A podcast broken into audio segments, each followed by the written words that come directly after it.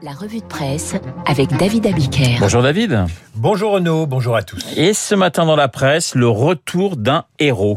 Eh oui, en temps de guerre, on se cherche des héros. C'est le hasard du calendrier, mais la presse et le Festival de Cannes célèbrent ce matin un combattant américain sur grand écran, le capitaine Maverick alias Tom Cruise. Le pilote de chasse est de retour avec la suite de Top Gun 36 ans plus tard. Tom Cruise électrise la croisette, titre La Voix du Nord ce matin. Arrivé par les airs en hélico, précise Vanity Fair, et Tom Cruise décrocha la palme d'or, s'enthousiasme le Parisien aujourd'hui en France, une palme d'honneur plutôt, remise hier par Pierre Lescure, avec une jolie photo, alors que la patrouille de France le salue de son passage dans le ciel de Cannes. La patrouille de France, ce sont de vrais pilotes, et le point est allé à leur rencontre sur leur porte-avions Charles de Gaulle, rencontre de ceux que Maverick Tom Cruise a inspiré, déclenchant des vocations de pilote. En France, Top Gun a été un formidable générateur de vocations. Tous les membres de l'aéronautique navale connaissent le film, confié au point le lieutenant Étienne Baggio.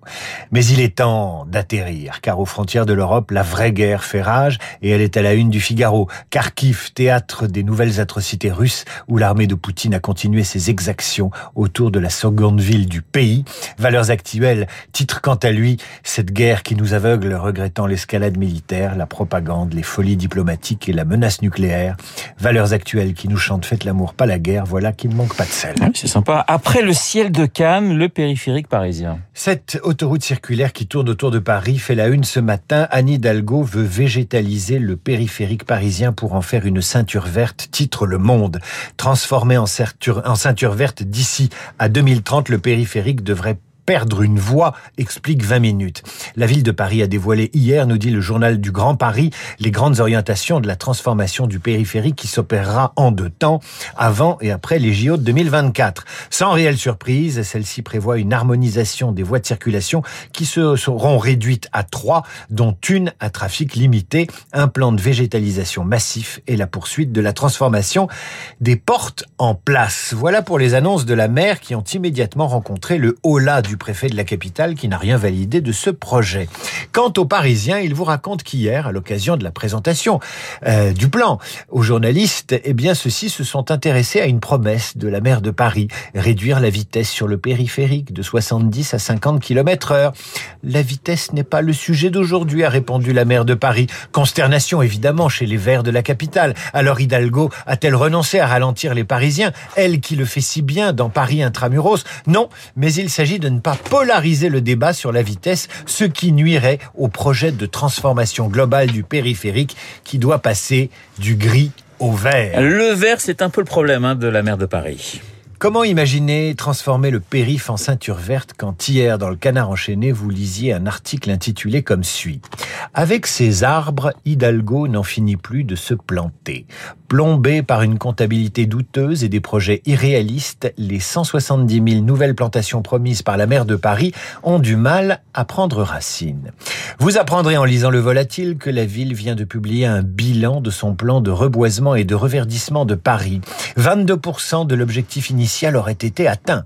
Problème, cette comptabilité intègre des plantations qui ne prennent pas racine, des techniques de jardinage susceptibles d'entraîner un taux de mortalité des pousses dépassant les 80%. Sur les cinq grandes forêts urbaines promises en 2020, une seule reste aujourd'hui en piste. Les autres ont disparu ou ont été réduites à la portion congrue. Autre hic dans ce bilan figure des plantations qui remplacent des arbres morts sans en augmenter le nombre global. Et puisqu'il s'agit de gonfler les chiffres, la mairie va jusqu'à comptabiliser des arbres plantés l'hiver dernier dans un centre sportif de Bobigny à 3 km de Paris.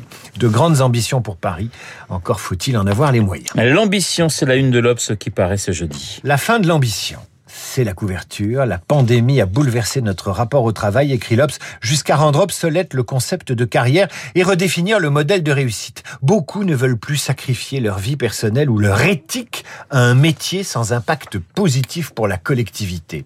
Une révolution qui touche tous les âges et tous les secteurs, explique le magazine, qui énumère des exemples de celles et ceux qui ont décidé de changer de vie professionnelle. Natacha, 46 ans, cadre dirigeante dans un grand groupe automobile, s'est lancée dans une formation de mécanicienne à l'Institut du cycle et du motocycle.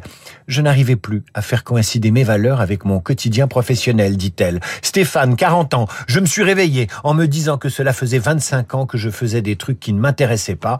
Il était cadre dans l'agroalimentaire. Lui aussi, il devient mécanicien. Salomé, 22 ans, a renoncé à l'audit financier pour travailler dans l'édition, quitte à gagner moins. Un tiers des Français disent que leur métier a perdu tout sens à leurs yeux, indique un sondage Opinionway cité par l'Obs. Depuis 2018, 30 000 étudiants ont signé le réveil écologique. Nous, travailleurs, sommes prêts à questionner notre zone de confort pour que la société change profondément. Vous lirez dans l'Obs que chaque salarié a maintenant en lui quelque chose de l'abbé Pierre et de Greta Thunberg. Le DRH de Saint-Gobain confirme. Les deux engagements les plus discutés durant les entretiens d'embauche sont la préservation de l'environnement et la lutte contre les discriminations. On ose espérer qu'il parle un peu de boulot. Plus vous lisez l'Obs, plus vous vous apercevez apercevez que le travail n'est plus le sujet central dans les entreprises et vous vous frottez les yeux. Des candidats toujours plus exigeants, voulant bosser chez eux, si je veux, et les entreprises contraintes de s'engager pour un monde meilleur. Les cadres parlent aux cadres, pas sûr que ça passionne ceux qu'on appelait les premières lignes. Ceci dit, si vous lisez Libération ce matin, c'est pareil à l'hôpital. L'hôpital en position latérale de sécurité, ça raconte aussi ça, la désambition, la crise des moyens, mais également une crise des vocations.